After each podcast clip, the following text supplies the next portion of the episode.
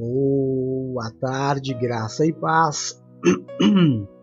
Eu sou o apóstolo Jefferson e este é o culto da tarde do amor de Deus. Um momento santo, um momento precioso das nossas vidas em que nós separamos, paramos com aquilo que estamos fazendo para dar prioridade ao que tem prioridade. Paramos um momento da nossa vida para cultuar, adorar, engrandecer, bendizer o nome daquele que tudo pode, o nome daquele que tudo é, o nome do nosso Deus Todo-Poderoso. A Ele seja dado sempre a honra, a glória, o louvor, o domínio e a majestade, sempre em nome de Jesus. Amém?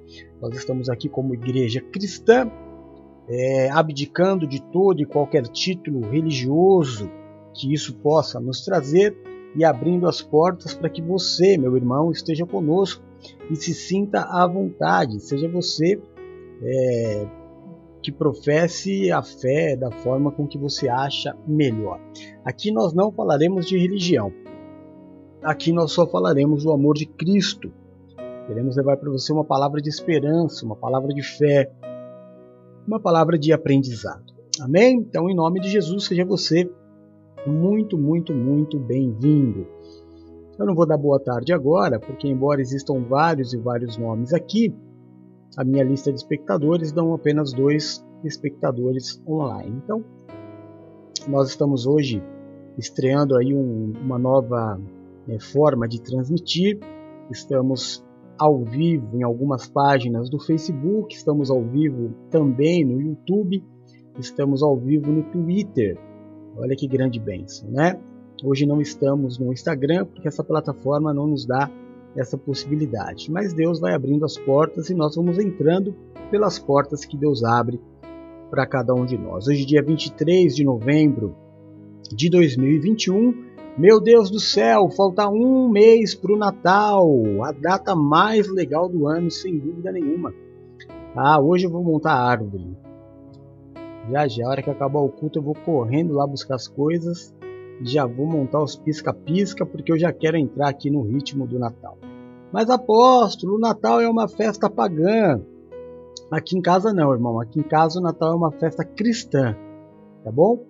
Então, como sacerdote da casa sou eu, eu digo para você esta verdade. Aqui em casa nós celebramos o nome de Cristo no dia 25 tá? E tudo que a gente faz aqui, seja de enfeite, bolinha, árvore, presente, é no nome de Cristo, tá bom? Então pode ficar em paz aí, que aqui não tem nada de pagão, aqui tudo é cristão. Nós viemos do culto de domingo, uma palavra maravilhosa da minha fiatinha Silmara, é, que ministrou com muita propriedade viver de modo digno, Parece algo simples, não é? Mas viver de, com dignidade nos dias de hoje é algo muito difícil. É, de tudo que dignidade significa, eu queria é, trabalhar com vocês a questão da consciência do próprio valor. Era essa a, a ideia do apóstolo quando disse isso. Nós temos três textos bases para fundamentar esta palavra. Ontem eu fui, na verdade, domingo, fui ministrar numa igreja querida, é, aqui mesmo do litoral, uma igreja pequenininha com 20 cadeiras, uma grande bênção. Porém, tive que forçar muito a minha voz, acabei ficando sem voz, e aí ontem não pude ministrar aqui no culto do, da tarde. Mas cá estou eu de volta para fazer hoje o segundo tópico. Mas como hoje ainda é terça-feira, como de costume, nós vamos relembrar todo o texto base. Mesmo sem plaquinha, vamos à base do texto. O primeiro texto é Colossenses, capítulo 1, versículos 9 e 10. O apóstolo, ele diz assim: Por esta razão, também nós, desde o dia em que o ouvimos, não cessamos de orar por vós e de pedir que transbordeis pelo pleno conhecimento da sua vontade em toda a sabedoria e entendimento espiritual, a fim de que vivam de modo digno do Senhor, para o seu inteiro agrado, frutificando em toda boa obra e crescendo no pleno conhecimento de Deus. Então, aqui o apóstolo dizendo que há uma forma sim de se viver em dignidade cristã. Que forma é essa? A forma de você viver com uma dignidade cristã é buscando crescimento espiritual, é estudando a palavra, é gerando frutos de forma clara, santa, tirando o pecado da tua vida, dando fruto em toda boa obra e crescendo sempre no conhecimento de Deus e não da religião. Depois nós tivemos um segundo texto, 1 Tessalonicenses 2, de 3 a 7, que diz assim: Pois nossa exortação não tem origem no erro, nem em motivos impuros, nem temos intenção de enganá-los. Pelo contrário, como homens aprovados por Deus, a ponto de nos ter, ter sido confiado por Ele o Evangelho, não falamos para agradar as pessoas, mas a Deus que prova os nossos corações. Vocês bem sabem a nossa linguagem nunca foi de bajulação nem de pretexto para ganância. Deus é testemunha. Nem buscamos reconhecimento humano, quer de vocês, quer de outros, embora, como apóstolo de Cristo, de Cristo, pudéssemos ter sido um peso. Tornamo-nos bondosos entre vocês, como uma mãe que cuida dos próprios filhos. Nesta passagem, o apóstolo está dizendo que existiam muitos motivos para que a igreja fosse corrigida pelos seus erros, pelos seus pecados, por aquilo que eles tinham feito, na nossa linguagem, pisado na bola. Porém, ele toma todo o cuidado em dizer que não tem origem, o início desta exortação não tem a ver com nenhum erro, nem de impureza, e muito menos com a intenção de enganá-los. A intenção dos apóstolos nunca foi a de bajulá-los, mas de colocá-los diretamente é, em rota de colisão com o milagre de Deus. E por último, nós contamos a história de Gideão, que está ali no livro de Juízes, capítulo 8, de 22 a 35, uma pequena uma parte da história que eu vou ler para vocês.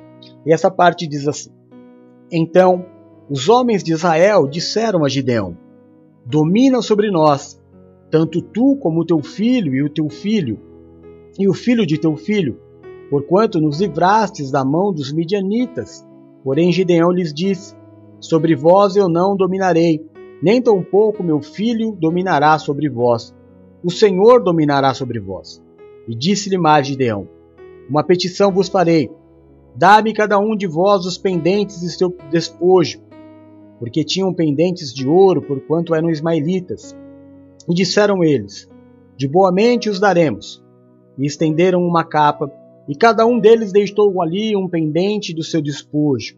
E foi o peso dos pendentes de ouro que pediu mil e setecentos ciclos de ouro, afora as luetas e as cadeiras e as cadeias, perdão, e as vestes de púrpura que traziam os reis dos midianitas, e afora as coleiras que os camelos traziam ao pescoço, e fez Gideão disso um efode, e pô-lo na sua cidade em Ofra.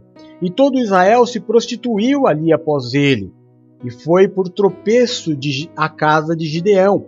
Assim foram abatidos os midianitas diante dos filhos de Israel, e nunca mais levantaram a sua cabeça, e sossegou a terra quarenta anos nos dias de Gideão. E foi-se Jerubaal, filho de Joás, e habitou em sua casa. E teve Gideão setenta filhos, que precederam dele. É porque tinha muitas mulheres, e sua concubina, que estava em Siquém, lhe deu também um filho, pôs o nome Abimeleque, e faleceu Gideão, filho de Joás, numa boa velhice, e foi sepultado no sepulcro do seu pai Joás, em Ofra dos Abiesita. E sucedeu que, quando Gideão faleceu, os filhos de Israel se, tornar, se tornaram e se prostituíram após os Balaíns, e puseram Baal Berite por Deus. E os filhos de Israel se não lembraram do Senhor seu Deus, que os livrara da mão de todos os inimigos em redor, nem usaram de beneficência com a casa de Jerubaal, a saber de Gideão, conforme todo o bem que ele usara com Israel. Amém? Então aí nos conta a história de um homem de Deus que foi levantado pelo Senhor quando ainda estava na sua deformação. Todos nós fomos criados por Deus por um objetivo. Eu estava conversando outro dia com a Valéria sobre isso. Todos nós é, não somos frutos de um acaso. Nenhum de nós nasceu porque Deus espirrou. Ninguém aqui, é, Deus estava, ah, tchim, e você foi concebido no ventre da sua mãe. De forma alguma. Deus sonhou. Deus sonhou com algo é, necessário na terra. Deus sonhou com algo que não havia na terra. E a partir deste sonho no coração de Deus, você passou a ser gerado no ventre da sua mãe, fruto do amor de um homem com uma mulher, é, não importa de que forma. Você sabe que um dia, eu durante muito tempo, muitos anos da minha vida, eu fui líder de jovens, né? E eu peguei um jovem que ele era é, muito entristecido com os pais. Ele não tinha uma família desestruturada, não mas ele recebeu uma informação que mudou completamente a forma com que ele encarava a sua família. E ele foi entrando em depressão, entrando em depressão. Um dia pediu para conversar comigo, na época eu era pastor. E aí eu, ele começou a conversar comigo, eu disse: "Eu percebi que você tem se tornado uma pessoa muito triste, fria, distante. Você não era assim." Aí ele disse: É porque aconteceu uma coisa muito triste na minha vida, pastor. Eu descobri uma coisa que me deixou muito, muito abalado. E eu queria compartilhar com o senhor. Eu falei: Se você me acha digno de tal confiança, pode abrir teu coração. E ele disse que ele havia descoberto que quando é, a mãe dele engravidou dele, é, tanto o pai quanto a mãe não o queriam e que chegaram até cogitar um aborto, que não foi levado adiante. E aí me contou todo o sentimento que ele estava tendo. Então eu tive a obrigação de dizer a ele que, por mais que o pai e a mãe dele é, tivesse desejado profundamente ou não o tivesse desejado profundamente, ele não havia nascido porque um casal assim desejou. Eu, você, ele, todas as pessoas nascem através do sonho de Deus, que se junta ao coabitar de um homem e uma mulher algumas vezes por alguns sentimentos, é, situações, sexo antes do casamento, é, juventude, é, não sei, muitos motivos, as pessoas acabam, até por medo, pensando em não ter aquela criança. Mas isso não muda o fato da criança, do ser, no caso, daquele jovem já, ser uma pessoa muito amada. Porque ela nunca foi o sonho de um homem e uma mulher. Ele sempre foi o sonho de Deus. E ninguém pode impedir o sonho de Deus. Eu, você, da mesma forma. A palavra ela diz que ainda que seu pai e a sua mãe te rejeitem, o Senhor jamais te rejeitará. Então, eu contei para aquele menino de que a verdadeira essência do nascimento dele não estava no relacionamento da mãe e do pai, e sim na vontade de Deus de que algo muito especial viesse à terra. Assim também era Gideão. Só que Gideão estava completamente descaracterizado. Quando o anjo visita Gideão, Gideão diz ao anjo: primeiro que o anjo é, o trata como Deus sonhou com ele. E isso já é muito bacana, né? Aos olhos humanos, aos olhos de Gideão, a evidência, a lógica, a verdade humana é que Gideão era o menor da família mais pobre, do bairro mais pobre, da menor cidade. Ou seja, era o nada. Mas o anjo, quando aparece para Gideão, chama ele de homem valente. Isso me faz lembrar de uma outra. Bom, não vou contar outra história, não, senão vou até, até é, o final do dia contando histórias. E ele se assusta. Ele diz: Que homem valente você se refere? Ele diz: Você. Não, eu não sou um homem valente. Eu sou esse cara aqui, ó. O menor do menor do menor do menor da menor família. E o anjo diz: Não. É através da sua vida que Deus vai libertar todo o povo. E então ele pede algumas provas, alguns sinais, e Deus vai mostrando para ele que ele é a pessoa. Ele consegue o apoio do povo. Cerca de 22 mil pessoas apoiam Gideão para a batalha contra os midianitas. Neste meio do caminho, Deus faz com que a imensa maioria o abandonasse, dizendo para Gideão de que se Gideão fosse para a batalha com todas aquelas pessoas com ele, poderia correr o risco de Gideão achar que ele havia vencido por força própria.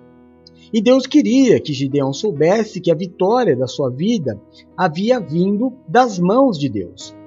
Então, de 22 mil pessoas, mais ou menos, Deus deixa Gideão com 300. E através desses 300, Deus dá uma grande vitória para o povo. Após essa grande vitória, óbvio, Gideão ele passa a ser ainda mais respeitado. Após essa grande vitória, Gideão passa a ser ainda mais é, querido pelo povo. E então chega um momento em que o povo diz para ele: Olha, Gideão, é, agora chegou o momento de você reinar sobre nós. Chegou a hora de você governar sobre nós. Gideão olha e diz: O quê? Tô fora. Já fiz muito. Já fiz a minha parte. O que Deus me pediu eu já fiz. Agora é com vocês. Aliás, tô indo embora, mas é o seguinte: esses colares aí, tudo que vocês conseguiram no despojo da, da derrota, uma parte é minha. Então vocês, por favor, tirem os colares aí que tá na, na, no pescoço dos camelos, porque eles pegaram um despojo e ficaram ricos. E ele pediu uma parte para ele, como uma paga pelo trabalho que ele havia feito. Lembre-se que lá no começo eu disse que Deus disse para Gideão: Eu vou tirar todos os homens do seu caminho, para que você só com 300 não tenha dúvida de que a vitória veio através da minha força e não da sua. Mas quando o povo diz para Gideão: Governa sobre nós, ele diz: Não, já fiz muito e quero a minha parte. E a palavra diz que Gideão levou um bom bocado de dinheiro. Porém, é... o futuro de Gideão não foi muito bom. Aliás, o de Gideão não, né? Porque a misericórdia de Deus o acompanhou. Mas após a sua morte, as coisas se tornaram pior do que eram. A palavra diz que não houve misericórdia sobre a casa de Gideão e muito menos sobre o nome de Gideão. E é disso que nós queremos falar hoje, irmão. O tema de hoje, eu não coloquei os tópicos aqui, né? É, deveria ter posto, mas o tema de hoje é não resista ao Senhor. Lá no livro de Tiago, no capítulo 4, o apóstolo Tiago ele diz assim, versículos 7 e 8. Preste bem atenção nesse versículo porque ele é uma chave. Portanto, submetam-se a Deus e resistam ao diabo, e então ele fugirá de vocês. Aproximem-se de Deus, e ele se aproximará de vocês. Pecadores, limpem as mãos. E vocês que têm a mente dividida, purifiquem o coração. Existe muitas coisas, muita sabedoria numa pequena frase, num pequeno versículo. Muitas coisas a se aprender. Primeira delas, é, sujeitem-se ao Senhor. Gideão primeiro resistiu, mas por um motivo óbvio. O que ele via era muito difícil de acreditar. Ele era frágil, ele não tinha músculo, né? ele não tinha força, ele não tinha arma. De repente aparece um anjo para ele e diz: Ei, homem valente. Ele resiste a Deus. Mas ele se entrega. Ele resiste, mas se entrega. Pede algumas provas, Deus dá as provas que ele pede, e ele então se sujeita ao Senhor.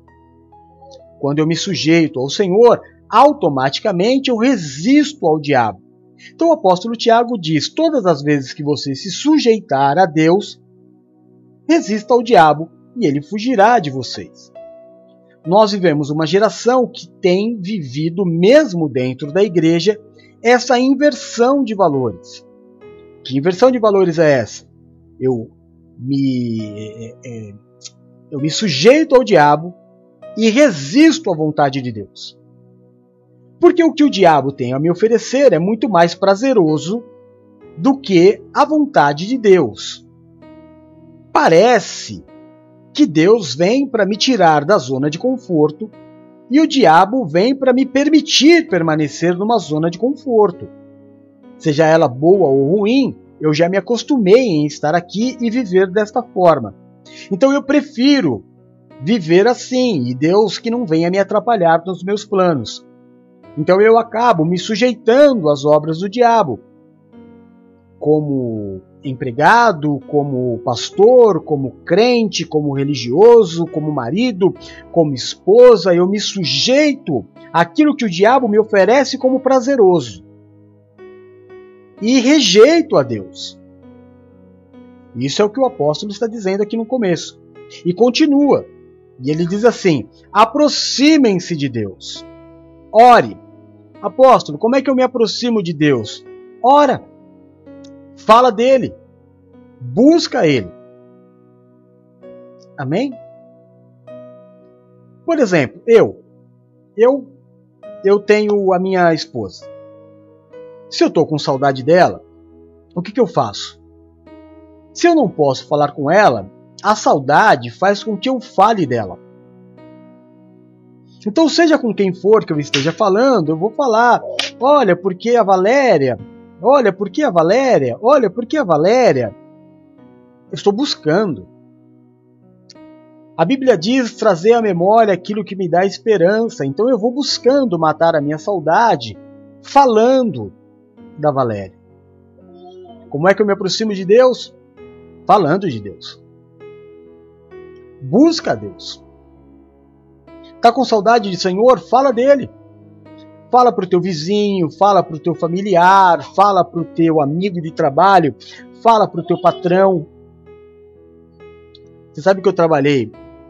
Eu fui fazer uma uma entrevista na Nextel e eu nem queria ir. Eu não queria ir. Porque eu estava muito atarefado com as coisas da igreja, mas não, você tem que ir, não sei o que. Fui. Aí sabe quando você preenche uma ficha de emprego, você não está nem muito aí, muito afim de preencher? Eu preenchi tudo bonitinho, era um lugar muito bonito, a Nextel na época era, era luxo, né? Todo mundo queria o radinho, fazia pipi, pipi, pipi. Lembra disso?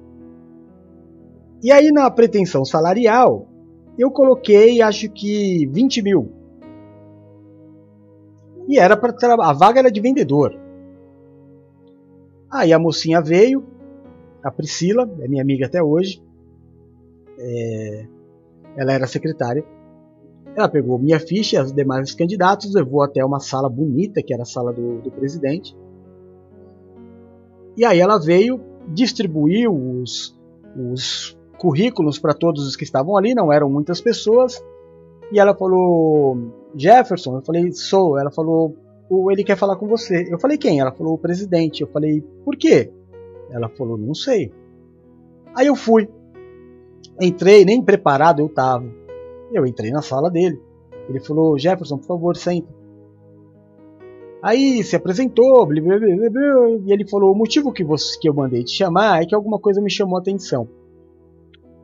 Todas aquelas pessoas que estão ali estão disputando o mesmo cargo que você. Trabalhar como vendedor na Nextel. E eu mais ou menos sei por quê. Isso ele me disse eu sei que cada um deles que for admitido vai ganhar um rádio. E todo mundo quer ter um rádio da Nextel. E aí, quando eu olho a pretensão salarial, eles facilitam o máximo possível. Tipo, eu quero ganhar mil, mil quinhentos, oitocentos, para que eu o contrate, para que ele tenha um rádio. Mas você colocou 20 mil. Sinceramente, Jefferson, você acha que você, como vendedor, conseguiria fazer 20 mil reais? Eu falei para ele assim: eu não vou sair da minha casa por menos que isso. Se é para ganhar menos que isso, eu continuo, deixa eu me apresentar, eu sou pastor da igreja tal, eu tenho os meus afazeres, são coisas que eu amo, eu não vou sair das coisas que eu amo por menos de 20 mil reais. Eu não coloquei aí que eu sou capaz de fazer, o que eu esperava é que a tua empresa fosse capaz de me pagar. Mas se você não tem capacidade de me pagar esse valor, então esse lugar não é para mim. Aí ele sorriu e ele falou: Você não vai ser meu vendedor. Eu falei: Não tem problema. Estou feliz de te conhecer. Ele falou para mim: Você vai ser gerente da Nextel. Eu falei: Como é que é? Ele falou: Eu vou te dar a oportunidade de você ganhar mais do que você colocou, porque você é diferente. Eu falei: Não, mas ele falou: Não, não tem mais. Eu quero que você seja gerente. E aí eu comecei a trabalhar na Nextel como gerente. Eu entrei direto na Nextel como um cargo muito desejado como um gerente. E aí fiz a minha carreira lá dentro e essas coisas todas. Gideão, ele era mais ou menos um cara é, que estava afim só do radinho, sabe? Gideão era um cara que estava disposto a viver. Olha, se você me der um radinho aqui para trabalhar, eu trabalho por qualquer valor. Aproxime-se de Deus e ele se chegará a vós. Eu chego a Deus, como eu te disse, falando dele.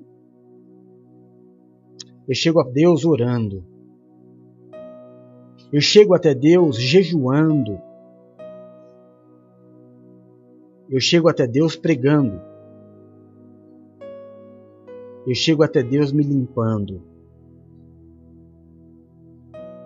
Eu chego até Deus sendo para Deus o que eu fui para aquele gerente. Tem muita gente dizendo-se crente por um radinho da Nextel. Tem muita gente, olha, por qualquer coisa. Eu não sirvo a Deus por qualquer coisa. Eu sirvo a Deus por duas vidas. Duas vidas sacrificadas. Primeiro e a mais importante, Cristo me ofereceu um salário. Todo o seu sangue. Toda a sua vida. E eu aceitei esse salário, entregando a ele toda a minha vida. E tenho que te dizer, não é fácil.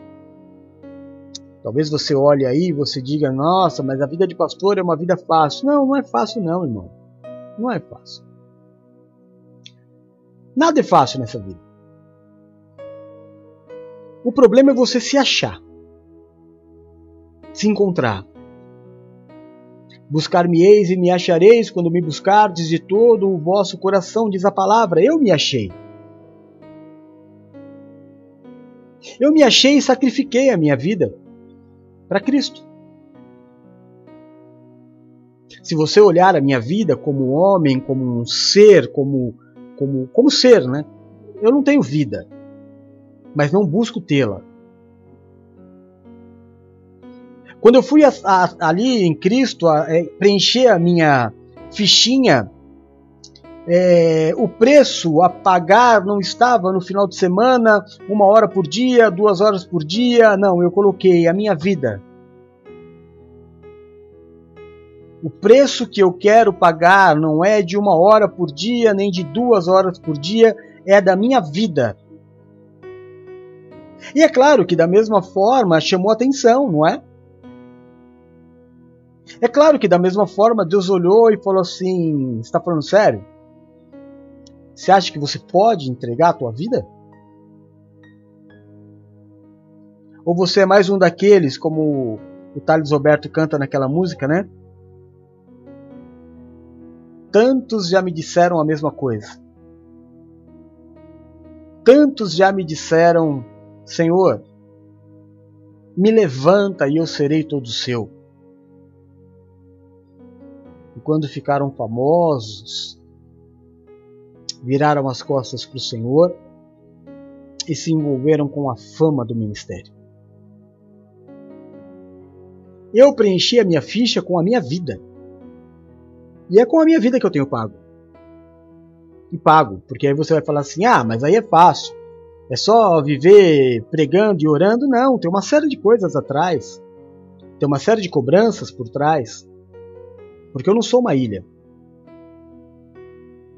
É necessário que as pessoas que vivam comigo, ao meu redor, me conheçam, entendam a vida que eu levo. E isso não é fácil. Porque ninguém preencheu a ficha que eu preenchi. O natural é que o crente vá para a igreja no domingo. O natural é que o camarada faça uma escolha um dia da semana e um dia no domingo e o domingo em um dos cultos. Mas desde o dia que eu aceitei a Jesus, meu irmão, eu não vou, eu não deixei de ir para a igreja um dia sequer. E é claro que eu paguei preços altíssimos por causa disso, mas não voltaria atrás. Pagaria de novo. Porque eu sei que Cristo não voltaria atrás se ele tivesse que voltar e ser crucificado. Eu vivo para Ele. Eu preciso me sujeitar a Deus. Eu quero te convidar hoje. Não resista à vontade de Deus para a tua vida.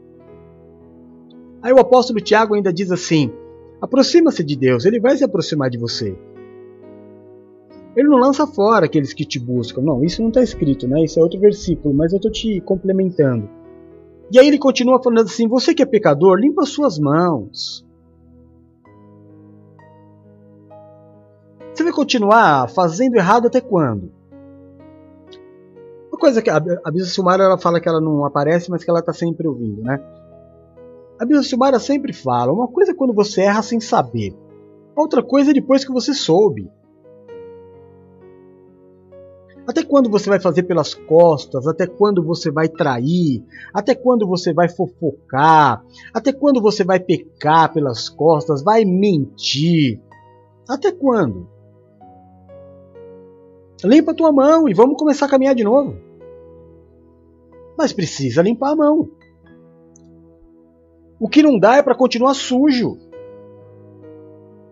O que não dá é para achar que eu posso levar uma vida com Cristo dúbia ou dupla, né? Com um pé na terra, um pé no céu.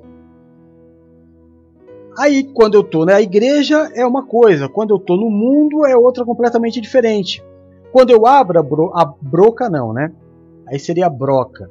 Quando eu abro a boca para pregar, eu prego o evangelho, mas quando eu abro a vida para viver, eu não vivo o evangelho. Faço o que eu falo, mas não faço o que eu faço. Pecadores, limpem suas mãos. Não, não é para você levar uma vida de, de, de, de, castidade. Não é isso que eu estou dizendo leva uma vida na luz. Você viu que eu mudei aqui o cenário para branco? É para andar na luz. Tava muito dark, tava muito escuro e a gente tem que andar na luz. Esteja você onde estiver, o responsável por você precisa saber, cara. Você não se ligou? Que a vida é obediência? Que você pode mentir para o homem, mas você não pode, você pode mentir para o teu pai e falar: "Ô pai, eu estou aqui na casa do José", quando na verdade está na casa do Joaquim fazendo o que não deve fazer.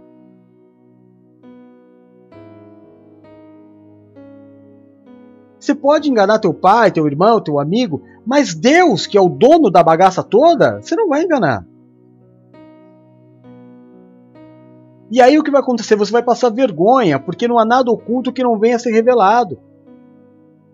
Você sabe uma das coisas que eu me orgulho muito do meu casamento? Muito do meu casamento? Nós não temos barreira na conversa. Não temos barreira na conversa. A gente não tem limite de amizade. Não tem um assunto que eu não posso falar com a Valéria e não tem um assunto que a Valéria não possa falar comigo. A gente trata de todos os assuntos. Não tem tabu entre a gente. Isso é luz. Se existe um caminho para você encontrar a Deus, irmão, ele fica muito mais claro quando você está na luz. Você sabe que o programa de maior audiência da, de quando eu fazia o programa de TV foi um dia que o porque assim eu, eu nunca ia fazer a TV porque as pessoas não gostavam muito de mim, natural, né? Mas, como muitos que tinham que ir fazer o programa não iam, e eu sempre fui trabalhador, quem trabalhava na televisão é, sabia que, ó, se faltar alguém, tem aquele bispo muito louco lá que ele topa todas. E o pessoal que trabalhava na, na TV gostava de mim. Por eu ser maluco, né? Então eu, eu, eu fazia programa da televisão mais do que os outros. Eu não tinha escala. Mas como de sexta, sábado e domingo, que era o dia do programa na TV, durante toda a madrugada, né? Começava às 11 e ia até às 5 horas da manhã. É, muitos não iam. Bispo, você pode fazer? Posso fazer. E num desses dias, o âncora, que é o que apresenta, não foi e pela primeira vez na vida eu fui o âncora do programa. E aí eu estava falando sobre a luz. E eu dei um exemplo de um episódio do Chaves. Nem era Chaves, hein? Era um, um personagem que o que o rapaz lá que faz o Chaves, que faleceu, não sei o nome dele, esqueci o nome, Bolanhos, né? Fazia. Então tava ele e o Kiko, que também não era o Kiko, era um personagem. Os dois eram outros personagens. E o rapaz estava procurando na rua uma chave. Aí o Chaves veio até ele e falou assim: O que, que você está fazendo? Ele falou: Estou procurando uma chave que eu perdi. Ele falou: Então eu vou te ajudar. E ficaram procurando, procurando, procurando, procurando. Chegou uma hora que o personagem do Chaves, né, que estava ajudando ele a procurar a chave, perguntou: você tem certeza que você perdeu aqui? Ele falou: Não, não perdi aqui. Ele falou: Ué, você perdeu aonde? Ele falou: Lá dentro de casa. Eu falei: Então por que você está procurando aqui? Ele falou: Porque aqui está claro e lá está escuro. E aí, irmão, deu uma explosão de audiência e todo mundo, a produção, o, meu retorno aqui, todo mundo dando risada, mas todo mundo entendeu. Não adianta eu procurar aonde é mais fácil. Eu preciso procurar aonde eu perdi. Então eu preciso levar a luz para onde está escuro. E levar a luz significa não resistir a Deus. A sua vida precisa iluminar e não escurecer precisa ser clara. Sabe, eu preciso, na hora que você ligar para mim, eu preciso te atender. Se, se eu não te atender, você precisa saber onde eu tô. Ou o responsável por você, o teu marido, a tua esposa, os teus filhos, o teu pai, sabe, o teu patrão. Todo mundo precisa saber, porque ninguém é uma ilha. E a gente precisa aprender a viver num sistema onde existe hierarquia. E Deus ama isso porque foi Ele quem fez a hierarquia. A hierarquia não foi um homem que inventou. A hierarquia, antes de Deus criar o homem, Deus havia criado a hierarquia dos anjos. Tem um curso aqui um culto falando sobre anjos e demônios. Você dá uma assistida lá depois, eu vou explicar tudo isso direitinho para você. Então Deus ama quando a gente ama a criação dele. Então não resiste a Deus. Faz a vontade de Deus. Esteja onde Deus quer que você esteja. Cumpra o que você disse a Ele que faria. Como disse o apóstolo, não se preocupe em agradar a homens ou em desagradar a homens. O teu foco não é nem uma coisa nem outra. Hoje eu vou pregar porque eu vou agradar os meus irmãos. Não. Ou então, hoje eu vou pregar e vou descer a lenha na igreja porque eu estou bravo com eles. Não. A tua função não é nem agradar e nem desagradar. A tua função é servir. Buscar. Enquanto se pode achar, diz a palavra de Deus. E aí no final, o versículo termina. Tiago é demais, né, cara? Ele fala, limpa a mão, e depois ele fala, você que tem a mente dividida, limpa o teu coração. Estranho, né, apóstolo? É, é, é de se pensar, né? Porque a mente é uma coisa e o coração é outra. A mente está dividida, mas ele fala para limpar o coração. Você vê, irmão? Você vê como que é o sentimento que comanda a mente, não a mente que comanda o sentimento? Você vê como que eu não gosto de quem eu tenho que gostar, eu gosto de quem o meu sentimento manda eu gostar? Você percebe como eu posso enrolar completamente a minha vida por causa do sentimento? Se eu não souber dosar a razão com a emoção, eu vou quebrar minha cara. Então você que está com a cabeça dividida entre o mundo e as coisas de Deus, entre servir a Deus e servir ao mundo, não é na tua cabeça que você precisa trabalhar. Não é o psicólogo que vai trabalhar isso com você. É o teu sentimento, é o que você ama mais fazer. E lembre-se que o reino é conquistado pelo esforço. Mas só reina nos céus, só vai para o céu quem ama a Deus. Você tem amado a quem? Se a tua cabeça está dividida, o problema não é psicológico, é sentimental, pelo menos segundo a orientação do apóstolo Tiago. Vocês de mente dividida purificam o coração. Não assina dois contratos. Você assinou o um contrato com o céu, você é do céu. Não dá para assinar, olha, eu vou servir ao céu de noite e ao mundo de dia. Não, eu sirvo ao céu de noite e de dia. Eu sirvo a Deus no meu trabalho, eu sirvo a Deus no meu casamento, eu sirvo a Deus é, jogando futebol, eu sirvo a Deus com os meus amigos, eu sirvo a Deus o tempo inteiro. Eu assinei um contrato. Contrato de vida. Então não resiste a Deus, porque você é sonho, você é fruto do sonho dele. Por isso a palavra diz: Sou eu quem sei os pensamentos que tenho a vosso respeito. Cara, eu te criei para um determinado fim. Não adianta você querer dar para tua vida o rumo que você acha que é melhor. Não adianta você criar um mundo paralelo. Vai estrear agora sexta-feira o filme do Homem-Aranha, né? Já é o trailer mais assistido da história provavelmente vai bater muitos recordes aí de, de, de bilheteria, e vai falar sobre o multiverso.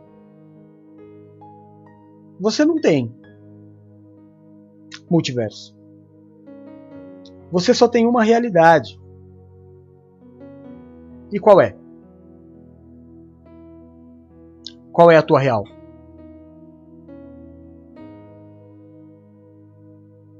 Uma música do Barão Vermelho. Eu nem me lembro se é na época do Cazuza ou se é na época do, do Frejá. Eu acho que é da época do, do Frejá já. Que diz assim: O que, que você faz depois do fim da festa, quando nada mais te resta e ninguém mais presta atenção? Hã? O que, que você faz quando nenhuma escolha parece certa?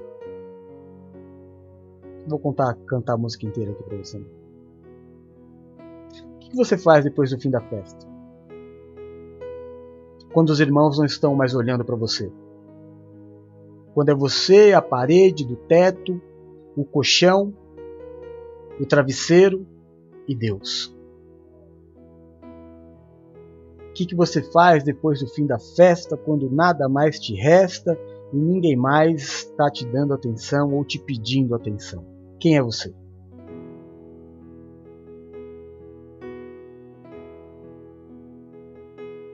Não resista a Deus. Qualquer um faz tipo. Qualquer um. Eu conheço muitos tipos. Muitos. Eu conheço uns camaradas que você, se eu te apresentar, você vai falar com certeza que esse camarada ele dorme no céu. E não é nada disso. É só um tipo. Ei, você que está com a mente dividida, purifica o teu coração. Não tem nada pior, irmão. Eu quero terminar com essa frase para te fazer pensar. Não tem nada pior do que trair quem confia em você. Nada. A gente tem aqui em casa o Rodolfinho, óbvio, né? Nesse momento aqui. Aliás, nesse momento não. Em todo momento ele é o centro das atenções. Porque a gente cuida dele. E ele espera, e ele é folgado. Ele sabe disso, então ele, ele é, abusa desse direito. Mas agora eu tenho um outro neném em casa, que é o Todd. Sabe o que o Todd espera de mim? Que eu cuide dele. Ele não sabe pedir. Hoje ele estava com uma dorzinha lá de manhã. Eu tive que ir lá ajudar, tadinho. Ele olhava para mim só com uma carinha assim meio que de desespero contando que, poxa, você é a pessoa que vai cuidar de mim.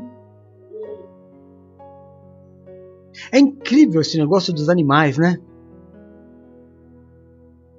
Ele chorava e olhava para mim, era diferente, porque normalmente eu tive que criar uma barricada aqui.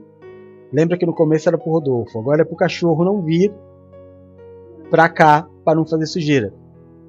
E ele fica chorando às vezes, agora não chora mais, já aprendeu para vir para cá, mas hoje não. Hoje de manhã ele chorava olhando para mim. Ele estava pedindo ajuda, cara. E aí eu estava aqui no meio da preparação, sabe aquela palavra que eu dei para vocês de manhãzinha? Eu estava terminando a, a meditação daquela palavra e falei, eu vou parar porque ele só tem eu para ajudar. E aí eu fui lá e descobri, ele estava com um probleminha mesmo. Não tem nada pior do que você abandonar ou trair alguém que conta com a tua ajuda, que te ajudou, que te apoiou, que te fez crescer. Não tem nada pior. Pensa nisso. Se a sua mente está dividida, purifica o teu coração. Amém? Vamos orar?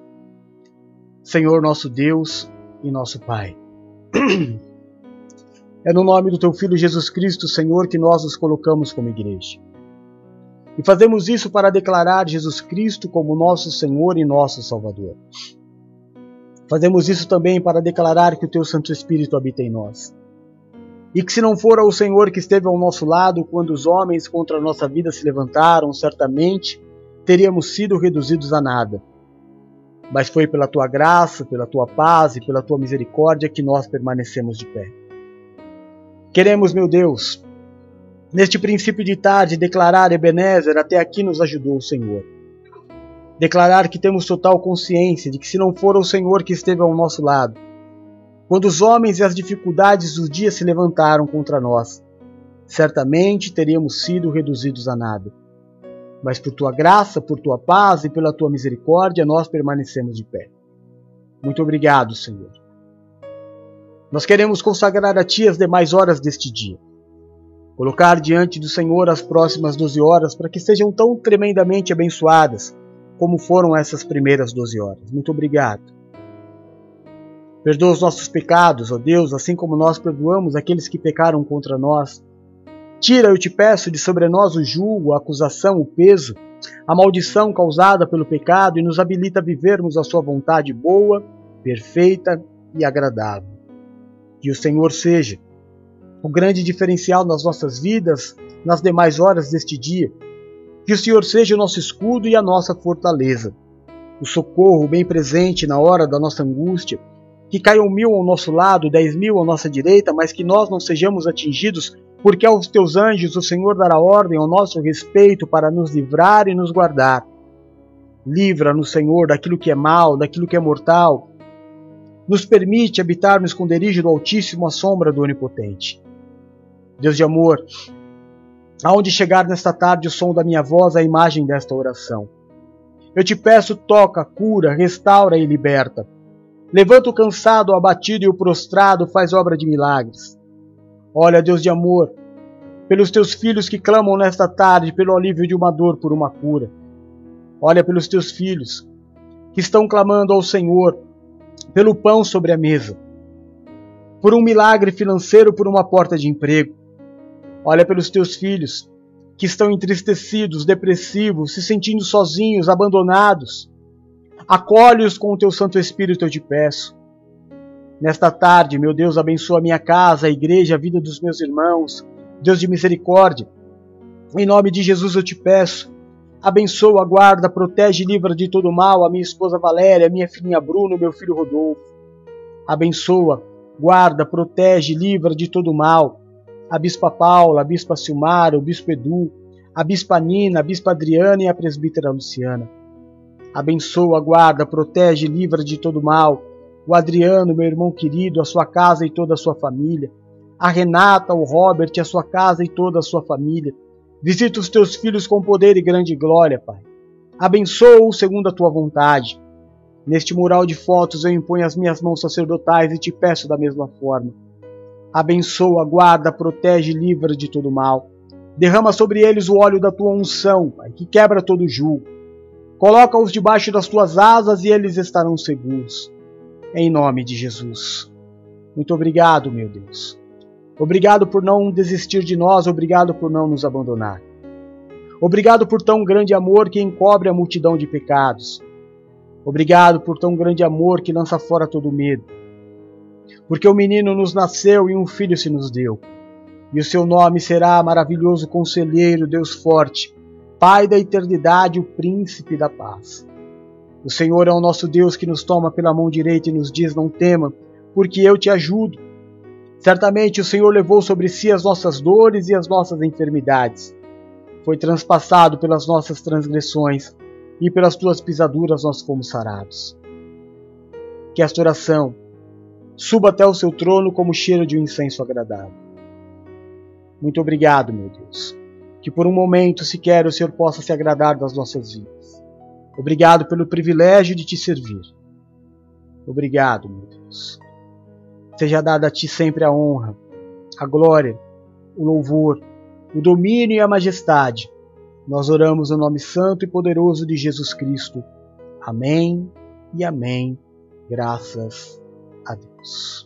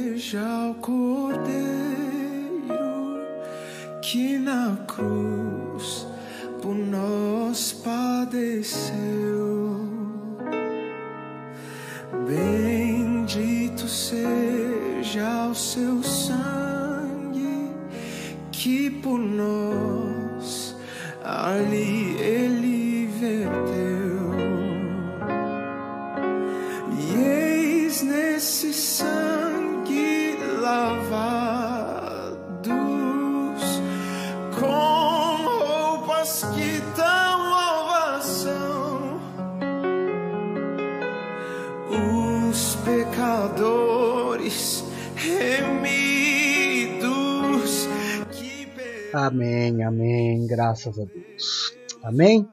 Deus seja louvado. Que essas próximas 12 horas deste dia sejam repletas de boas notícias. Que tudo aquilo que é bom, perfeito e agradável, Deus derrame sobre a tua vida no nome de Jesus. Se existe algo que pode dar certo hoje na tua vida, com certeza dará. Maior é o que está na tua vida do que aquele que está no mundo. Não tema o que o homem pode fazer contra você. Deus é por tua vida. Se Deus é por você, quem será contra você? O Senhor é o teu pastor e nada nos faltará. Agindo Ele na tua vida, ninguém impedirá, porque Ele é fiel. Que os anjos do Senhor estejam ao seu redor neste dia, afastando de você toda má notícia, todo o sentimento que venha para tirar a tua paz. Que você tenha muitos e muitos motivos para sorrir. É o que eu desejo para você, como homem de Deus, no nome de Jesus. Amém, querido? Em nome de Jesus. Então, se você quiser levar o apóstolo para ministrar na tua igreja, como tem sido, tem acontecido de forma tão linda nas nossas igrejas irmãs, entre em contato aqui neste WhatsApp, neste frame de propaganda, leve o apóstolo para ministrar na sua igreja. Entre em contato pelo WhatsApp 13 99723 0214. Amém? Aqui deste lado, neste frame, nós temos toda a agenda da igreja. É, de segunda a domingo, ou de domingo a domingo, tudo aquilo que nós fazemos, os nossos horários de trabalho é, ministerial na internet. Amém? Bem aqui embaixo do meu queixo está todas as nossas redes sociais. Se você precisar conversar com o apóstolo por algum motivo, conversar, desabafar, chorar, gritar, se aconselhar, seja o que for, pode me chamar no WhatsApp a hora que você desejar. Amém? Se você é dizimista e quiser abençoar o ministério do apóstolo, se você ama o ministério do apóstolo, se você acha que isso deve ser levado à frente, que isso não pode acabar, você quer ser um ajudador, você pode fazer um Pix com o nosso número de celular 13997230214, nos entregando o seu dízimo. Vai nos ajudar muito que você não faz nem ideia. Amém? Bom, estando aqui ao lado toda a nossa programação, hoje às 4 horas nós temos o replicar desta palavra, sempre uma grande bênção, ou com a Bispa Paula ou com o Bispo Eduardo, ambos queridos filhos da minha vida. À noite nós temos é, estudo bíblico e às 11h30, se Deus permitir, estarei aqui de volta fazendo a oração da virada do dia. Deus abençoe a cada um de vocês. Fiquem com Deus. Amo vocês e Jesus. Até mais tarde. Um beijo. Fui. Tchau.